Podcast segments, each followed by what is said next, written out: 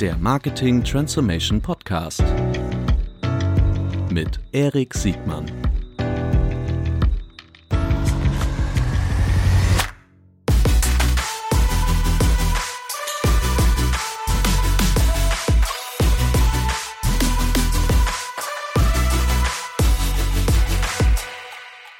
Herzlich willkommen zu einer neuen Folge des Marketing Transformation Podcasts. Heute mit Eduard Gerloff von Lichtblick. Herzlich willkommen, Eduard. Ja, moin. Moin. So, heute wollen wir über Energie sprechen, aber noch besser, wie man gerade grüne Energie an den Kunden und die Kundin bringt. Ähm, bevor wir über Lichtblick sprechen werden, den, so wie ich verstanden habe, den, den Marktführer im Ökoenergiesegment, äh, erzähl uns doch mal bitte kurz etwas über dich. Ja, gerne. Ähm, ja, ich bin Eduard, ähm, 39.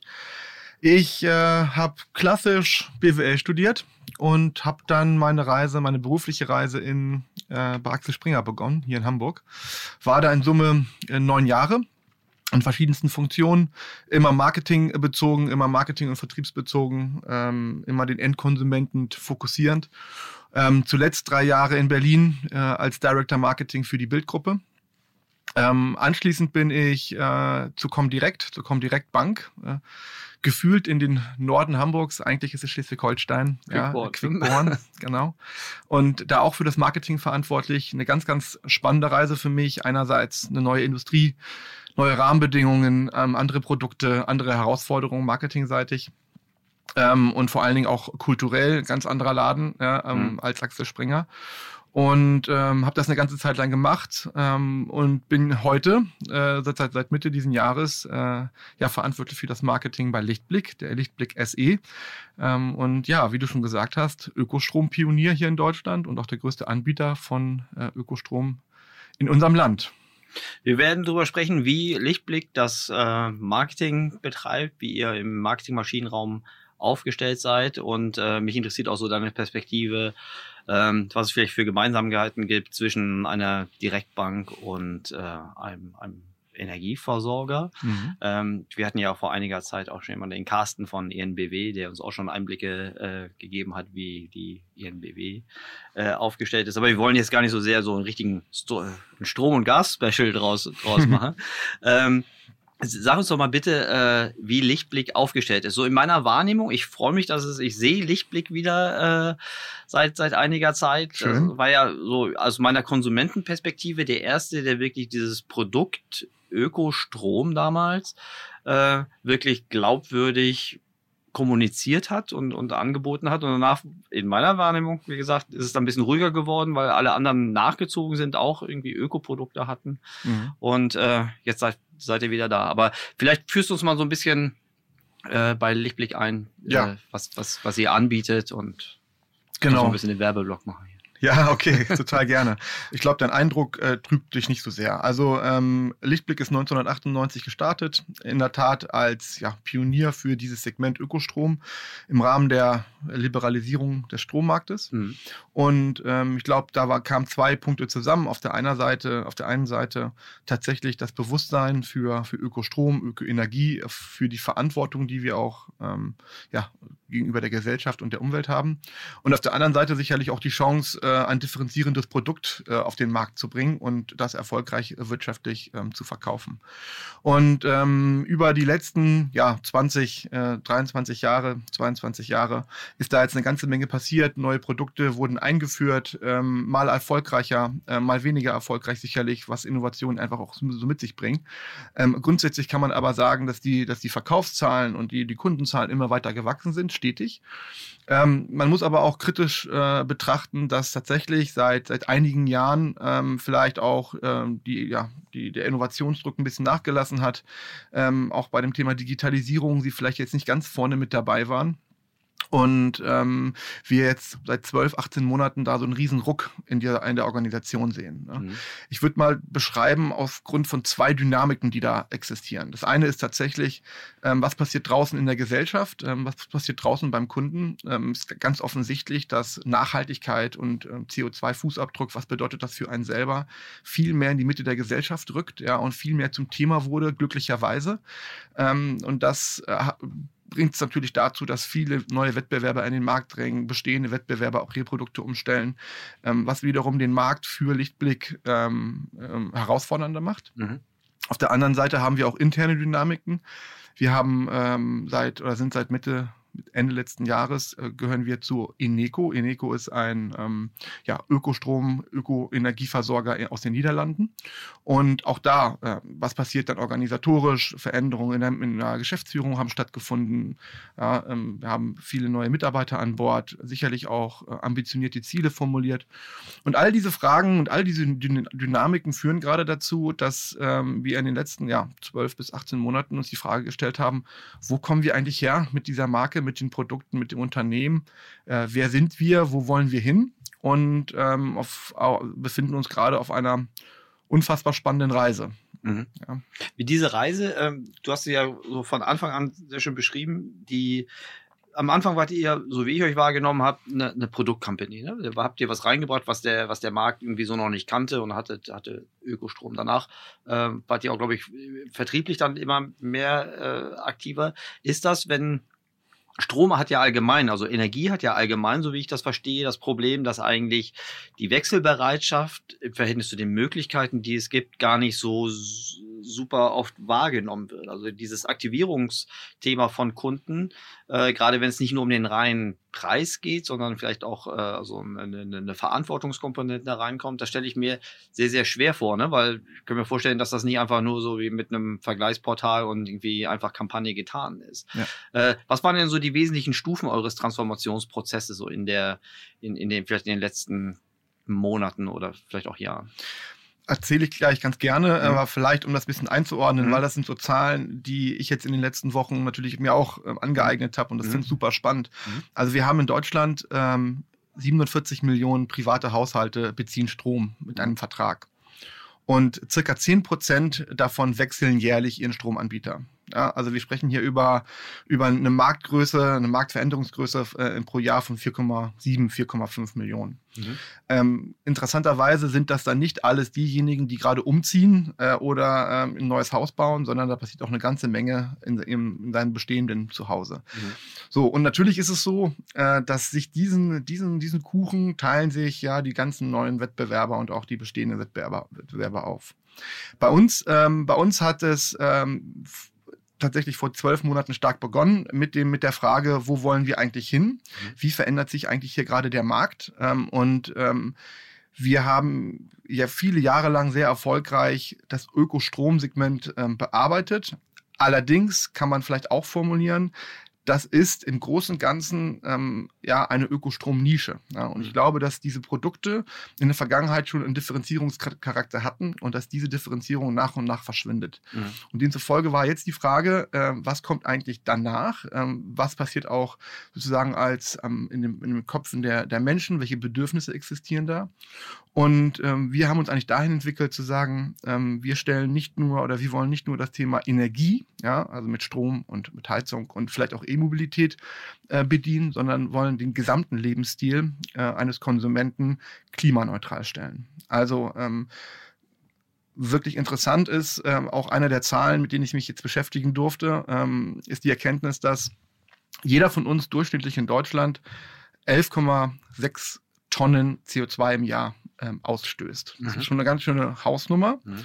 Und wenn man jetzt auf Energie und ähm, ja, Heizung, Strom und auch E-Mobilität guckt, kann man durch ja, einen Ökostromanbieter circa ein Drittel davon ähm, reduzieren. Okay. Was schon eine super Hausnummer ist. Ja. Es bleibt aber noch ein gewaltiger Brocken übrig. Und dann ist die Frage, was passiert dann damit? Mhm. So, und, ähm, und wir nehmen uns einfach zur Aufgabe zu sagen, wir arbeiten daran, ja, in der Zukunft auch die, die restlich verbleibenden ähm, Tonnen CO2 ähm, zu reduzieren, zu kompensieren, um tatsächlich ein ganzheitliches ähm, ja, ein ganzheitliches klimaneutrales Leben ähm, mhm. zur Verfügung zu stellen. Ja. Und das macht ihr dann wie? Durch, durch, äh, durch Offset-Produkte oder durch, durch Mobilität? Also wie kann ich mir das vorstellen? Also ich finde das ja schon mal beachtlich, dass bereits ein Drittel durch die, äh, durch die Energie, also durch die Umstellung auf regenerative Energie irgendwie zustande kommt. Ähm, wie könnt ihr mir dabei helfen, dass ich meine verbleibenden zwei Drittel klimaneutral gestalten kann?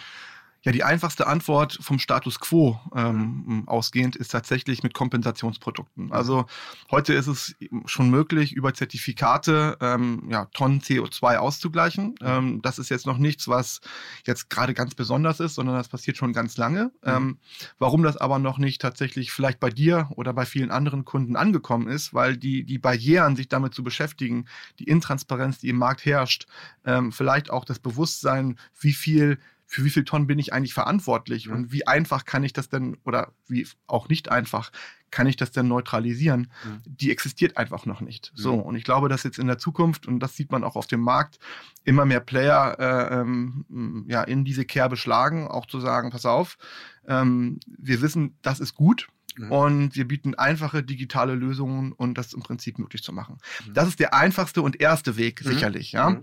Und ähm, wenn man aber, wenn man aber da größer drüber nachdenkt, ist es aber auch vielleicht nur die zweitbeste Lösung. Weil, um ganz ehrlich zu sein, idealerweise ist es doch, dass man CO2 gar nicht erst produziert, also komplett vermeidet, oder das, wo man es produziert, noch stärker reduziert. Ja? ja. Und ich glaube, das ist die Aufgabe, mit der wir uns beschäftigen müssen. Ähm, nicht nur wir, sondern die gesamte Gesellschaft. Und ich glaube, dass wir wenn ich mich auf die, mal auf die Kundenseite begebe, wir uns ganz stark damit beschäftigen müssen, jeder einzelne von uns, was sind unsere bestehenden Verhaltensmuster, was sind unsere bestehenden Gewohnheiten und ähm, welche davon lassen sich vielleicht dahingehend optimieren, tatsächlich CO2 zu vermeiden ja. oder zu reduzieren. Und ich sage nicht, dass wir heute mit, mit Lichtblick alles schon da haben, ja, um diese Reise perfekt zu gestalten. Wir sind aber diese Reise angetreten, ja, wir haben die Vision klar formuliert und eine vorhergehende Frage war ja, ähm, was ist jetzt auch passiert? Mhm.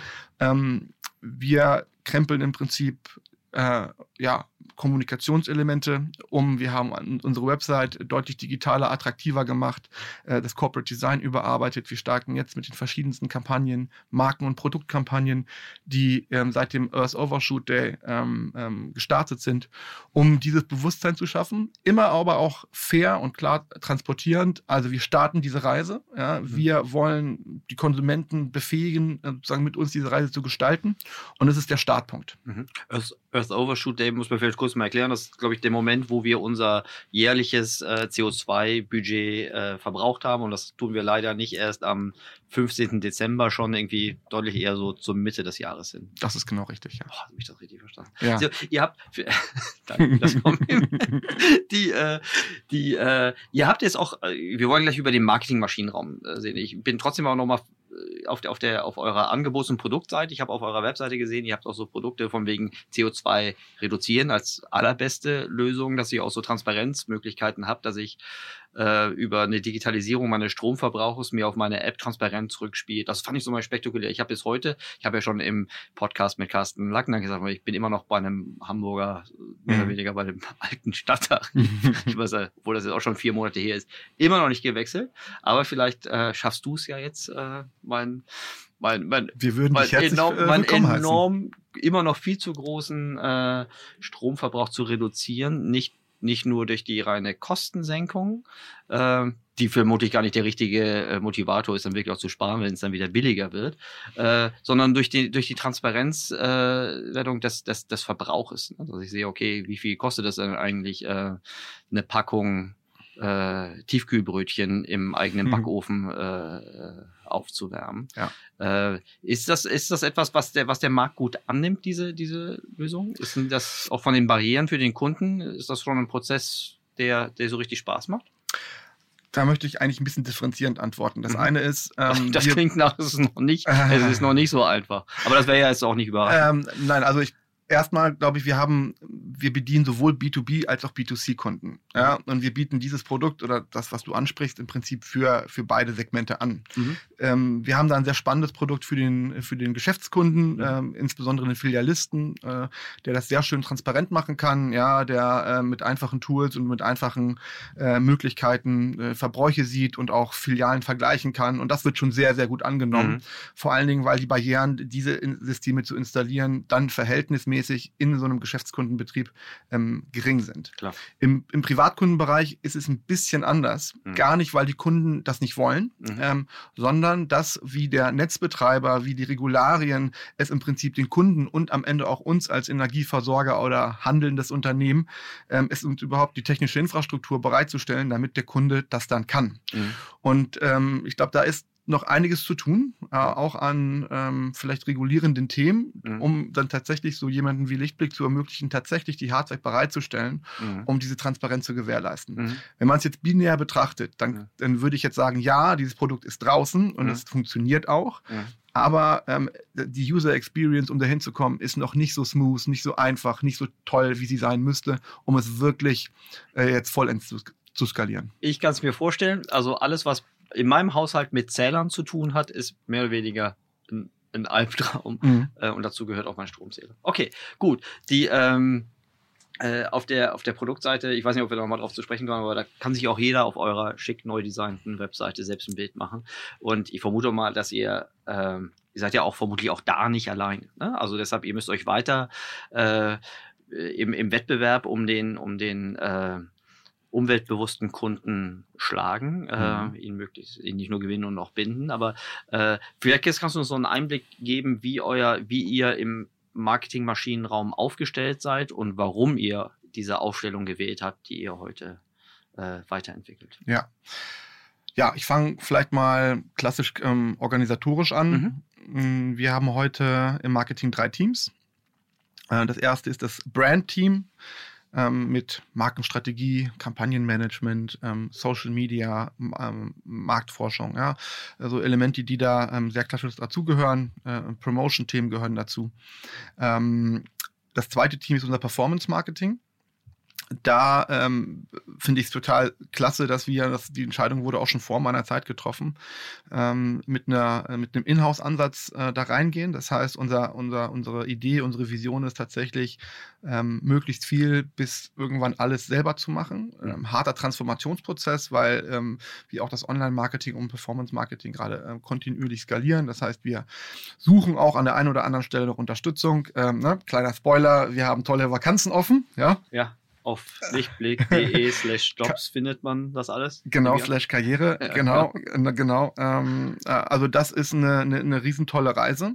Mhm. Ähm, und das dritte, das dritte Team ist unser Creative Team. Auch da äh, haben wir die Entscheidung getroffen, wir machen unsere Creatives selber. Ja? Ähm, wir haben im Prinzip UX, UI äh, bei uns, wir haben Art und äh, Text bei uns, äh, ähm, einen Creative Director an Bord und ähm, genau und versuchen einfach das kann man da schon raushören. Geschwindigkeit, ja, gerade in diesen Zeiten geht über Perfektion. Das heißt nicht, dass wir nicht äh, wirklich einen hohen Anspruch an unsere Arbeit haben, aber ich glaube, wir wollen äh, schnell vorankommen, wollen schnell die Themen äh, ausprobieren und testen und versuchen das in Summe mit, äh, mit einem eigenen Team, um auch die Erfahrung, die man sammelt, für die Folgejahre, ja, für die Folgekampagnen, für die Folgethemen im Prinzip zu nutzen. Mhm. So, und ähm, das ist auch für mich ganz persönlich eine total spannende Reise, ähm, weil in der Form, ja, sowohl mit der kompletten Inhouse-Agentur, wenn man so möchte, als auch mit einem kompletten Performance-Marketing, wo wir alles selber machen. In der Form hatte ich das in meinen vergangenen Stationen auch noch nicht. Und, Mhm. ähm, und das ist unfassbar spannend. Ja, unfassbar spannend. Und ähm, ich glaube, sowieso im Marketing gilt ja das äh, lebenslange Lernen wo, wahrscheinlich stärker als an, in jeder anderen Branche oder in jeder anderen Disziplin. Und das merke ich auch gerade bei mir. Ich werde unheimlich gefordert und das macht unheimlich viel Spaß. Das, du hast schon ähm, ein paar Antworten gegeben auf meine Frage nach dem, nach dem Warum. Das, was ich rausgehört habe, ist äh, Geschwindigkeit. Äh, Gibt es noch weitere Gründe, diesen, diesen Inhouse-Ansatz zu wählen? Neben Geschwindigkeit? Naja, am Ende, am Ende ist es natürlich schon auch immer eine, eine betriebswirtschaftliche Rechnung. Mhm. Ja, ähm, ähm, sicherlich ist der Aufbau solch eines Teams, solch einer Struktur ähm, auch nicht ganz äh, günstig, ne? ähm, weil man sich am Anfang auch sicherlich mit der einen oder anderen ähm, externen Unterstützung helfen, äh, helfen muss. Aber grundsätzlich ist dann schon die Idee, äh, effizienter zu sein, als wir uns, als wenn wir uns für jedes Thema Agenturen Mhm. holen. Ähm, und dann ist natürlich auch die crossfunktionale Arbeit, also Geschwindigkeit und Effizienz. Mhm. mündet vielleicht auch in, in, in Unterstützung der crossfunktionalen Arbeit, äh, wie wir dann auch am Ende ähm, ja am Ende bessere Leistung liefern. Ne? Mhm. Du hast gesagt, also du hast auch äh, Kreation in-house. Das ist ja eher selten. Also viele also wenn in-house, dann fangen die meisten erstmal so diese ganzen regelbasierten, äh, performance-lastigen Kanäle in zu Hause und dann vielleicht weniger. Brand ist ja wegen der engen, also auch bei Brand Media ähm, und durch die, durch die Nähe zur Kreation, das ist schon häufiger nicht wirklich drin, sondern so aus so Hybrid-Modellen. Äh, ich hätte es auch erwartet, dass so das Thema der, der Erfolgsmessung und der Steuerung, also alles, was so in BI Analytics äh, äh, reingeht, dass das auch ein Vorteil sein könnte, diese Prozesse eher, eher in zu haben als, als draußen. Absolut. Ich mhm. meine, hast du natürlich total recht. Ja, ich meine, am Ende, am Ende ist das natürlich, äh, führt das alles zusammen, die Arbeit mhm. zu verbessern, mhm. Erfahrungen mhm. und Kompetenzen bei sich zu lassen, mhm. auch so eine Organisation auch klar zu machen, welchen, welche Erwartungshaltung wir auch an digitales Marketing haben, an Data-Driven, ne? wenn mhm. man immer die, die großen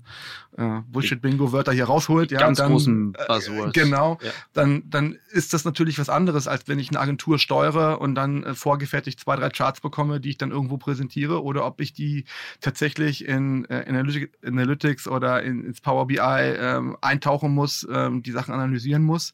Und ich glaube, dass das ein äh, sehr, sehr spannendes Modell ist. Mir ist auch klar, vielleicht nicht für jede Company, nicht für jede Größe, nicht für jedes Setup äh, immer, immer gleich gut geeignet. Ich glaube, das passt aber für Lichtblick, für die Situation, in der wir stecken, wo wir ganz viel ausprobieren wollen, wo wir ganz schnell lernen wollen, wo wir ähm, halt auch die richtigen Formeln für uns identifizieren wollen, an welchen, in welchen Regionen, in welchen Märkten, mit welchen Zielgruppen unsere ähm, Aktionen wie ankommen. Ich glaube, das ist genau das Mittel der Wahl. Ja. Mhm. Ähm, und ähm, ja, es wird, wird total spannend sein, was dann genau so aufgeht, wo wir vielleicht nochmal äh, auch shiften, wo wir schauen, okay, äh, bei den und den Punkten hat super funktioniert und bei den anderen äh, haben wir uns mehr erwartet. Auch das ist ja möglich. Ja? Mhm. Ähm, ich glaube, dass aber jetzt mal der, die klare Umkehr von dem, wo Lichtblick auch herkommt, auf jeden Fall sehr, sehr deutlich ist und ich glaube, das tut uns gerade sehr gut.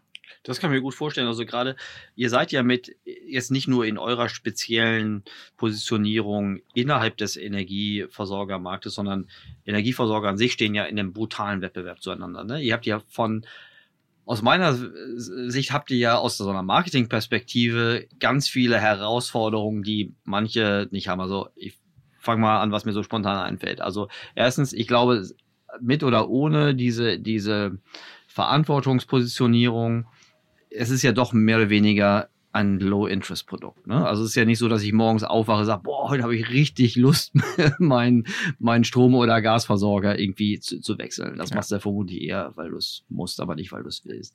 Das andere ist, ähm, es ist ein Produkt, was super schwer vergleichbar ist, ne? weil die meisten sind ja doch irgendwie so sagen, du bist, du bist grün oder nicht grün und äh, du, du hast dann neben den, den Produktarten vielleicht noch, noch Tarife, und, und, und, und ein paar Konditionen fertig. Ja. Dann hast du nicht den direkten Kundenzugang in allen Situationen, sondern du hast eine große Bedeutung von Plattformen, die äh, ne, ne, in der, also dieser, jeder, jeder Vergleicher, also von der Suchmaschine angefangen über alle Spielarten dazwischen hast du Vergleicher, die, die das Spiel ja auch nicht, also die toll für den Kunden, sie schaffen auf der einen Seite Transparenz, aber wiederum herausfordernd den Advertiser, weil sie im Grunde die Kundengewinnung nur durch, durch, sagen wir mal, weitere Arbitrageure oder so mal Zwischen, Zwischenstufen irgendwie nur machen können. Das heißt, ja. ihr müsst besonders gut rechnen können. Also aktivieren, steuern und, und dann wirklich auch konvertieren ist super herausfordernd. Vermutlich verträgt so eine, so eine, so eine Rahmenbedingung äh, auch nur ein sehr effizientes Setup. Ne? Also auch das hier, ich will jetzt nicht dauernd auf, auf, auf, auf deinen Wettbewerber, potenziellen Wettbewerber mhm. ENBW irgendwie verweisen, aber Carsten hat ja auch von einem sehr stark in-house Ansatz gesprochen. Mhm. Ne? Jetzt, du hast ja auch, kennst ja auch andere Industrien. Du mhm. warst sehr lange im, im Direktbankbereich, was mhm. wir, den wir ja auch beide ganz gut mhm. kennen, glaube ich. Ja. Die, äh, da siehst du, hätte ich gesagt, hm, gibt es auch Gemeinsamkeiten, ne? Auch das Banking hat ja durchaus auch manchmal Herausforderungen, dass die Produkte nicht immer richtig leicht zu differenzieren sind. Das ist auch in vielen Punkten, das ist echt ein Low-Interest-Produkt. Die meisten Leute sind nicht leidenschaftlich in, bei ihrem Depot oder im Girokonto. Siehst du da Parallelen zwischen Banking und Energieversorger? Auf jeden Fall und die meisten hast du ähm, ähm, im Prinzip auch schon genannt. Also wir sprechen erstmal über ein Low-Interest-Produkt, das mhm. muss man dann schon so sagen. Mhm. Ja, ähm, ich meine, jeder von uns hat äh, einen Stromvertrag ähm, ähm, und jeder von uns hat mindestens ein, ein Konto und eine Kreditkarte, äh, mhm. meistens auch mehrere. Mhm. Ähm, und natürlich gibt es Unterschiede, gar keine Frage. Aber wenn man die Kernfunktionalitäten und die Kernmerkmale sich mal vor Augen führt, dann kommt am Ende aus der Steckdose erstmal für jemanden, der sich damit nicht beschäftigt, äh, Strom raus, der mein Radio äh, anmacht, ja, ja? oder der äh, die Mikrowelle befeuert oder ja. was auch immer. Ja. ja. Und ähm, und von daher sind es dann, wenn man eine Ebene tiefer eintauchen würde, und das ist natürlich für uns dann auch relevant, ähm, erklärungsbedürftige Ansätze, die bei einem Low-Interest-Produkt dann natürlich erstmal ähm, schwer sind, äh, sozusagen zu vermitteln. Ähm, ich glaube, was ganz offensichtlich ist, wir haben natürlich ein beides mal eine Art Dauerschuldverhältnis. Man startet im Prinzip in einen, einen Vertrag, ähm, der äh, dann auch ähm, sozusagen Open-End läuft, ja, der sich ähm, nach und nach immer verlängert. Beim Bankprodukt ist es natürlich so, das kostet meistens nichts. Ja, das heißt im Prinzip, ob ich da nun kündige oder nicht, das spielt erstmal keine Rolle. Mhm. Ähm, das sieht ein bisschen anders aus äh, bei einem Flugvertrag. Nicht, ja, genau. Äh, genau. Ja. ja. Ähm, und da ist vielleicht, ähm, du hast nach Gemeinsamkeiten gefragt, aber ich glaube, diesen, diese, diesen Unterschied kann man schon herausstellen. Ich glaube, mhm. da gibt es diesen Vorteil tatsächlich äh, im Energiesektor, dass man, wenn man einen Kunden gewonnen hat, tatsächlich schon einen sehr relevanten Erlösstrom generiert, mhm. ja, mit dem Grundpreis und Arbeitspreis. Mhm. Das ist ja im, im Banking nicht unbedingt so. Mhm. Wenn erstmal alles kostenlos ist, ist es relevant äh, zu schauen, was für ein Verhalten legt der Konsument, äh, der Kunde an den Tag, wie aktiviere ich den kontinuierlich, wie kriege ich den vielleicht auch sehr gut cross- und abgesellt. Mhm. Ähm, und ähm, ich will jetzt nicht sagen, dass Cross- und Upselling im Energiebereich keine Rolle spielt, aber die Startvoraussetzungen für den Customer Lifetime Value ist natürlich in beiden Industrien schon ein bisschen unterschiedlich. Ja, stimmt. Das ist ja auch stimmt, ein guter Punkt. Die beim euren Strom muss ich immer ganz abnehmen. Ich kann nicht sagen, so wie beim Banking, da kann ich sagen, nee, das Depot mache ich bei dem, das Girokonto mache ich bei jedem und Auslandsüberweisung mache ich auch mit dem Spezialanbieter. Mhm. Das ist äh, natürlich für die Marge nochmal, da kann sich, also im Banking kann der Kunde so aus seiner Perspektive Cherrypicking machen, was natürlich doof ist für den, für den Kundenwert aus, aus Sicht der Bank äh, und auch äh, allein für die für die Produktmarge natürlich auch, auch nochmal doof. Ja. Ich kann den der Strom für den Kühlschrank ist genau der gleiche wie für den Fernseher, wie für den Toaster. Ne? Ja, ich meine, klar, äh, das, das ist so äh, vielleicht ein, ein Punkt, der ähm, auch sehr offensichtlich ist. Wir sprechen von riesen, äh, riesengroßen Wettbewerb. Mhm. Ja, wir sprechen von äh, natürlich dann auch äh, hohen Preisen, was die äh, Cost per ähm, äh, Cost per Order angeht ähm, und äh, am Ende auch dann sehr relevanten Playern, wie, wie du vorhin angesprochen hast, die Vergleichsportale, mhm. ja, und da seine Nische zu finden, seine Differenzierung zu finden und auch beim Endkonsumenten anzukommen, ist ähm, bei beiden, in beiden, in beiden Branchen schon eine Aufgabe und ja, da braucht man Kreativität und auch Mut, glaube ich, mhm. ja, ähm, das das mittel- und langfristig gut zu gestalten. Mhm. Ihr habt ja ähm, das sieht man auch in, in eurer Kampagne, dass ihr also mal aus dieser, klar, das ist äh, euer Alleinstellungsmerkmal. Ne? Ihr, ihr sprecht Menschen an, die ein ökologisches Verantwortungsbewusstsein haben und äh, bietet denen Lösungen an, die ähm, darüber hinaus ähm, habt ihr jetzt so eine Art eher durchs durchs Produktportfolio so eine Art Line Extension, ne? dass ihr sagt, okay, ihr bietet jetzt nicht nur eine singuläre Lösung für, für Strom und, und Gas mhm. und Mobilität machen ja auch so ein paar, ne? Also für diejenigen, die sich, sich eine eigene Ladesäule irgendwie leisten können. Ja. Das sind ja vermutlich jetzt auch keine Hunderttausende pro Monat. Ne? Ähm, aber durch das, durch den, durch das CO2-neutrale Leben oder das Versprechen, CO2-neutral leben zu können, äh, bietet ihr ein viel größeres Port Leistungsportfolio an, als, äh, als das früher der Fall war. Ähm, in eurer Kampagne, die ich jetzt so gesehen habe, so dieses, dieses äh, äh, dieses neue Normal, mhm. äh, das, neue das, Normal. Das, neue, das neue Normal, äh, wie ihr es nennt, ähm, geht ja so sehr stark auch so auf so eine andere, so fast ein anderes Lebensgefühl. So, ja. so hätte ich das übersetzt. Ja. Das muss man ja auch, das ist ja auch, stelle ich mir so aus, aus so Performance-Gesichtspunkten, das muss man auch erstmal vorfinanzieren können. Ne? Das ist ja eine, vermutlich ist das nicht eine Kampagne, die so sein, sein äh, CLV zu Kundenakquisitionskosten äh, Gleichgewicht innerhalb von wenigen Wochen irgendwie wieder eingespielt haben kann, oder? Ja, also die Kampagne, die gerade draußen ist, ähm, ähm, die ist natürlich momentan sehr, sehr markenlastig. Ja? Das Mhm. heißt, wir wissen dann schon, was leistet die konkrete Kampagne gerade, an welcher Phase des Funnels, wenn man das Mhm. mal so be beschreiben möchte. Und ähm, gucken uns natürlich äh, täglich äh, an, wie entwickelt sich Traffic, äh, Mhm. wie entwickelt sich Conversion, Conversion Rate. Mhm. Ähm, aber wie ich vorhin schon gesagt habe, wir fangen halt auch gerade erst an. Das Mhm. heißt, äh, wir überlegen uns schon, äh, wie bauen wir jetzt die Audiences auf. Ähm, wir haben ja nochmal die Zielgruppenfrage äh, beantwortet für uns, darauf auf Basis Mhm. dessen die Segmente gebaut. Wie bauen wir jetzt die Audiences auf und wie werden die jetzt in den folgenden Monaten kontinuierlich auch mit dann deutlich produkt- und vertriebslastigeren Kommunikation ähm, halt auch bespielt. Mhm. Ja, das heißt, wir sind am Anfang. Ist das auch eine Antwort oder ein Teil einer Antwort auf diese Dominanz der Vergleicher? Also mehr ins Branding ranzugehen, weil ich stelle mir vor, wenn du, also so wie ich die Märkte kenne, die ähm, eine hohe Bedeutung von Vergleichern haben, wo du sagst, okay, da kannst du im Grunde, wenn du ein gewisses Volumen halten oder gar weiterentwickeln willst, kannst du im Grunde nur gewinnen, wenn du auf Marge verzichtest. Das ist ja eine brutale Logik eigentlich. Nun, das ist vollkommen egal, ob ich jetzt irgendwie ein Reiseanbieter bin, äh, ein Baufinanzierer oder ein Mobilfunker oder ein Energieversorger. Das heißt, bei Low-Interest-Produkten, die keinen weiteren Mehrwert über, über die eigentlichen Produkteigenschaften irgendwie liefern können, kann ich dann praktisch nur durch Margenverzicht noch Volumen generieren. Das ist ja ein endliches Spiel. Oder ich habe einen ja, fast ethischen Ansatz und sagen, okay, ich bringe hier noch einen, einen Mehrwert rein, der ist nicht nur gleich so gleich quantifizierbar. Also, Ja. weil er sich auch dieser reinen Preislogik en- entzieht. Oder sagst du, nee, das ist eigentlich gar nicht unser Thema, wir wollen uns einfach nur repositionieren und äh, damit den Funnel wieder von oben befüllen. Also vielleicht, äh, um das klar zu sagen, wir spielen jetzt die Kampagne nicht, äh, Mhm. um äh, uns irgendwie gegenüber den Vergleichsportalen zu positionieren. Mhm. Ähm, aber vielleicht grundsätzlich, natürlich ähm, ist man bei den Ver- Vergleichsportalen immer im Trade-off zwischen äh, Klasse und Masse. Ja, also ähm, ähm, ich glaube, wenn man eine gewisse Skala, eine gewisse Größe hat und will auch weiter wachsen, äh, ist es schon schwer in den heutigen Zeiten komplett das ohne die Vergleichsportale zu machen, das Mhm. muss man wissen. Gleichwohl man sicherlich andere Modelle fahren muss, ähm, auch was die, was die Margen angeht. Ähm, und ich glaube, ähm, das muss man genauso gut, vielleicht sogar noch besser managen als vielleicht einen anderen Kanal. Ja. ja. Ich glaube, das ist mal der erste Punkt. Mhm. Ähm, und der zweite Punkt ist, grundsätzlich würde ich natürlich total bejahen, dass eine starke Marke mit, einem, mit einer eigenen Identität ähm, da äh, durchaus durchaus helfen kann, ja, vielleicht wenn man nicht unbedingt auf Platz eins und Platz zwei ist oder so, Mhm. ähm, trotzdem sozusagen die Kunden in, in seine Richtung zu locken. Mhm. Ähm, ähm, weil, weil es ist ja ganz klar, wenn es jetzt bei uns nur um Preis gehen würde, ja, wenn wir, ähm, wenn wir jetzt, unser Ziel wäre jetzt die Preisführerschaft, dann würden wir vielleicht auch einen anderen Ansatz fahren. Ja, wir ver- versuchen natürlich wettbewerbs- und attraktive Preise zu formulieren. Das ist, glaube ich, gar keine Frage.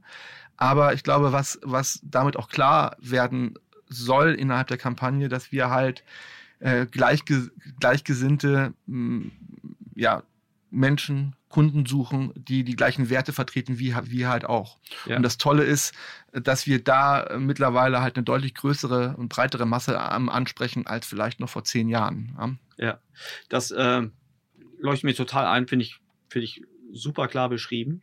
Die, ähm, die Ver also Portale, sondern die Plattformökonomie ist sicherlich an sich auch mal äh, nicht nur für euch die eine der größten Herausforderungen für jeden, der Kunden gewinnen und Kunden binden möchte, äh, der Gegenwart. Welche weiteren Herausforderungen so siehst du denn noch vielleicht nicht nur euch für engeren, sondern auch so für, für Marketeers, die auf so einem, auf so einem hohen Entwicklungsniveau äh, wie du arbeiten darf oder, oder vielleicht auch Hm. muss. Welche weiteren Herausforderungen siehst du denn so auf dich zukommen in den, in den nächsten Jahren vielleicht? Also ähm, Herausforderungen heißen ja nicht, dass sie unlösbar sind. Das ist Mhm. ja das Gute. Ich glaube, was wir jetzt gemeinsam ähm, sicherlich die nächsten Monate, vielleicht auch nächsten Jahre uns ähm, schon auch erarbeiten müssen, ist, wie halten wir auch digitales Marketing mit dem Tracking äh, weiter relevant. Ja, ähm, also Stichwort iOS 14, was, äh, was die Hardwarehersteller tatsächlich in Zukunft ähm, noch tun, um ähm, tatsächlich Privatsphäre, Datenschutz noch stärker ähm, in den Vordergrund zu rücken, was ja Mhm. per se erstmal gut ist. Wir wollen natürlich auch als Advertiser die äh, Chancen innerhalb der, der Regel Regulierungen ähm, nutzen, um Zielgruppen ja, effizient anzusprechen. Das heißt, Mhm. das müssen wir sicherlich eng eng begleiten mhm. und, ähm, und für weitere Lösungen ähm, äh, oder weitere Lösungen finden. Da bin ich mhm. aber sehr positiv, aber es denke ich, ist äh, definitiv ein Thema. Mhm. Wenn man es vielleicht ein bisschen abstrakter äh, formuliert oder ein weiteres Thema nimmt, das man abstrakter formuliert, dann ähm, glaube ich, dass weiterhin die Lautstärke um uns herum bei unseren Kunden zunimmt. Ähm, und man, glaube ich, und nicht nur die Lautstärke, sondern auch die Kanäle fragmentieren immer weiter. Das heißt, die Herausforderungen für Organisationen bleiben einfach bestehen, ähm, äh, effizient, äh, effizient zu kommunizieren, auch äh, Botschaften zu formulieren, die kreativ und exzellent sind, ja, um auch ähm, ja, wirklich eine starke Marke aufbauen zu können. So, also im Sinne von Präsenz und Prägnanz, ja, beides gehört dazu, um durchzudringen. Und das war in der Vergangenheit immer ein Thema, ist heute ein Thema. Und je, je dominanter dann auch die großen Plattformen werden, äh, desto schwieriger wird es, weil so, desto teurer wird es, im Prinzip diesen Traffic dann auch im Paid-Ansatz einzukaufen. Mhm. Ähm, und äh, von daher gehört dann wiederum eine Menge Mut dazu, auch ja, diese Prägnanz nach außen auch nicht nur innerhalb so eines, äh, eines Spots irgendwo darzustellen, sondern auch vollends zu leben. Das heißt, mhm. ich glaube, die Positionierung und die Haltung, die man mitbringen muss, um sich zu positionieren, muss auch getragen werden können von unserem Unternehmen. Und ähm, nun habe ich ja in der Vergangenheit immer mal auch für Unternehmen gearbeitet, die in einem Konzernverbund waren. Mhm. Ähm, das kann da schon deutlich schwieriger sein, ähm, als von, vielleicht ja. bei uns gerade. Also jetzt kenne ich deine, deine holländischen Gesellschafter noch nicht so, aber die holländischen Gesellschafter, die ich so kenne, die sind eher, sagen wir mal, Risiko freundlicher oder offener als, äh, als boah, weiß ich, das ist vielleicht zu pauschal, ne? Aber das kenne ich also auch nur gerade mal eine Handvoll. Äh, aber das ist ja mal grundsätzlich erst eine Chance, ne? Wenn, wenn du als, als äh, Jäger rausgehst, der Marktanteil gewinnen möchte, ist nochmal eine andere Chance, als wenn du irgendwie vielleicht so einen teilsaturierten Konzern hast, der, der sagt, boah, ich gehe, ich bin vollkommen risikoavers, äh, und ich verzichte lieber auf Effizienz oder dieses, diese Durchdringungsmöglichkeit, die ich so habe. Ja. So, die, ähm, jetzt, wir sprachen vorhin über, über, über Branding, die ich weiß jetzt gar nicht, die Kampagnen, die ich gesehen habe, die habe ich natürlich alle jetzt nur digital gesehen. Mhm. Macht ihr auch, macht ihr auch analog, also macht ihr auch TV oder Print? Mhm, ja, wir machen, wir machen in der Tat auch ähm, analoge Werbung, ähm, fokussieren uns dabei momentan auf unsere Heimatstation hier in Hamburg, äh, sind out of home mhm. äh, unterwegs. Ähm, auch da haben wir zwei Ansätze. Das heißt, auf der einen Seite kennen wir hier auch unsere Zielgruppe und die großen Affinitäten für unsere Marke. Auf mhm. der anderen Seite ist das im Prinzip auch unser, äh, ja, unser Testmarkt, wenn man mhm. mal so möchte. Wir schauen uns halt auch genau an, welcher Kanal in welcher Region wie funktioniert, mhm. ja, um für unsere, für uns selber halt unser Modell aufzubauen, wie wir dann kontinuierlich ausrollen. Mhm. So, und deswegen starten wir jetzt Out of Form oder haben auch gestartet mhm. hier in Hamburg ähm, und weiten das aber fairerweise dann auch ab Mitte September äh, weiter aus. Mhm. Äh, einerseits Out of Form, aber dann auch noch, auch noch in TV-Kanäle. Okay. So, aber ähm, ihr kommt nicht von einem hohen TV-Spending-Niveau in der Vergangenheit. Also was ich sagen will, du leidest jetzt nicht darunter, dass TV wirklich in Zukunft vielleicht mal einen Reichweitenverlust äh, haben, weiterhin haben wird. Äh. Nein, nein, nein. Also das auf keinen Fall. Ähm, ich glaube, grundsätzlich ist es so, dass sich auch die Rolle des Marketings innerhalb von Lichtblick so stark verändert hat. Ähm, dass in der Vergangenheit, also zumindest sind das die Stimmen, die ich immer wieder höre, war es mehr eine verkaufsunterstützende, Werbematerial erstellende mhm. Funktion. Mm, okay. Und das dreht sich natürlich gerade immens so mm. und deswegen brauchen wir nicht zu sehr auf die Vergangenheit zu gucken, mm. sondern schauen tatsächlich, äh, mit welcher Idee und mit welcher Logik bauen wir jetzt Modelle und wie lernen wir aus diesen, um dann halt die nächste Stufe zu erklimmen. Ja. Und in diesem Zusammenhang bin ich total happy, überhaupt die Chance dann zu bekommen, Kanäle in den verschiedensten Güteklassen auszutesten. Mhm. Und dazu gehören dann auch äh, analoge Kanäle. Mhm. Ähm, und ja, und wir äh, werden da nicht Monate warten, bis wir die Erkenntnisse ziehen, sondern versuchen so schnell wie möglich zu gucken, was sind die Effekte, was nehmen wir mit, weiten wir es weiter aus, stellen wir was ein, pausieren wir was. Ja. Und das ist einfach, glaube ich, für uns alle bei Lichtblick gerade unfassbar spannend. Ja, das ist eine tolle Rahmenbedingung, ne? wenn man also die Möglichkeit hat, wirklich so bottom-up aufzubauen. Ja. Die, ähm, Eduard, wie hältst du dein Wissen frisch? Du ja. bist ja, äh, du, bist, du hast ja, du hast ja diverse Erfahrungen. Du hast ja eigentlich, ne, du äh, kennst die die Media Publishing Seite auch aus einer Marketing-Perspektive. Äh, du kennst dich in dem in dem wirklich sehr sehr effizient organisierten Direktbanking-Bereich aus, der also auch an sich Riesenherausforderungen hat, Wettbewerb, also alle schon gesagt. Ähm, und äh, hast jetzt wieder eine, eine weitere Herausforderung seit, seit, seit diesem Sommer in einem neuen Geschäftsfeld. Äh, ich weiß, dass du, dass du ein sehr neugieriger Mensch bist, äh, aber über, über das, was ich so hinaus, was ich so mitkriege, wie hältst du dein Wissen frisch? Du hast mir, das ist eigentlich schade, dass du den Begriff gerade verwendet hast. Was weil, Neugierde? Neugierde, weil Ja. ich glaube, das ist ähm, vielleicht jetzt nicht das Tool, aber Ja. es ist der Treiber. Ja. Ich glaube, ich bin, ich bin einfach jemand aus meiner Persönlichkeit heraus, der A, auf Menschen zugeht, ähm, Mhm. auch keine, äh, kein Problem damit hat, etwas zu formulieren, wenn ich etwas nicht weiß, ja. Mhm. Und habe eigentlich die Erfahrung gemacht, dass äh, sehr, sehr viele äh, nette Menschen und Kollegen ähm, immer auch bereitwillig Wissen teilen. Und Mhm. ähm, ich glaube, dieser, dieser Trieb, ja, sich, sich nach neue Sachen anzueignen, ähm, weiterzukommen, ja, diese Sachen auch für sich zu nutzen, der hält mich im, im Wesentlichen frisch und der schafft es, schafft es auch dann, ähm, mich neuen, neuen Themen näher zu bringen. Mhm. Und mit welchen Tools ich das dann mache, ähm, die variieren natürlich. Also ähm, äh, ja, also im letzten Jahr und in den Jahren davor waren es natürlich auch Events oder kleine Veranstaltungen. Natürlich sind es dann auch ähm, äh, so Formate wie Podcast. Ja, ich kann, Mhm. glaube ich, sehr, sehr guten Gewissens sagen, dass ich ein absoluter Podcast-Junkie bin. Ja. Mhm. Äh, Ich höre so gut wie überhaupt keine Musik mehr im Auto, sondern irgendwann, wenn ich unterwegs bin, ähm, höre ich Podcast-Formate. Mhm. Aber auch YouTube oder ähm, natürlich auch dann Print- oder ähm, Online-Publishing-Angebote.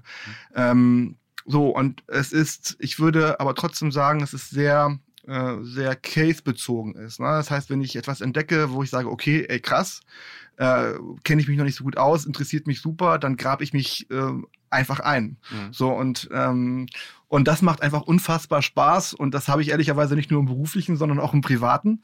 Und ich glaube, das ist so der Treiber, wie ich das dann schaffe. Super. Das klingt total plausibel.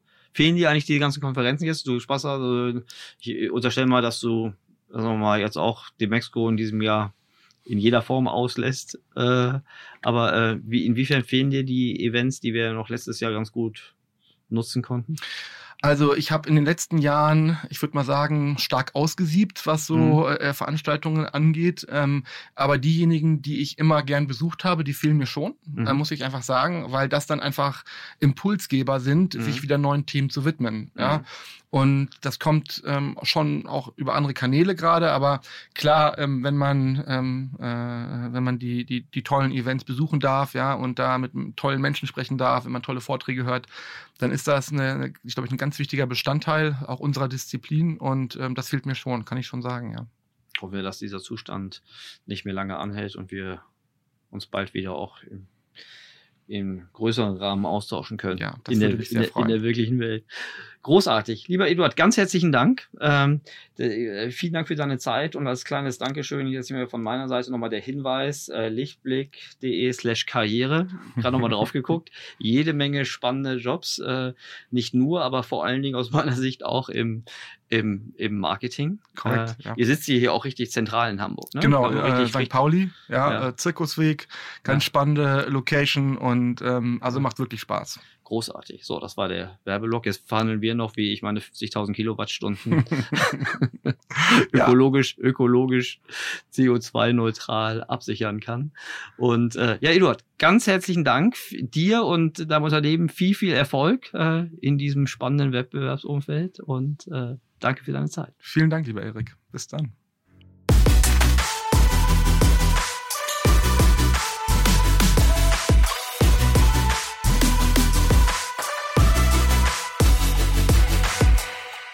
Dieser Podcast wird produziert von Podstars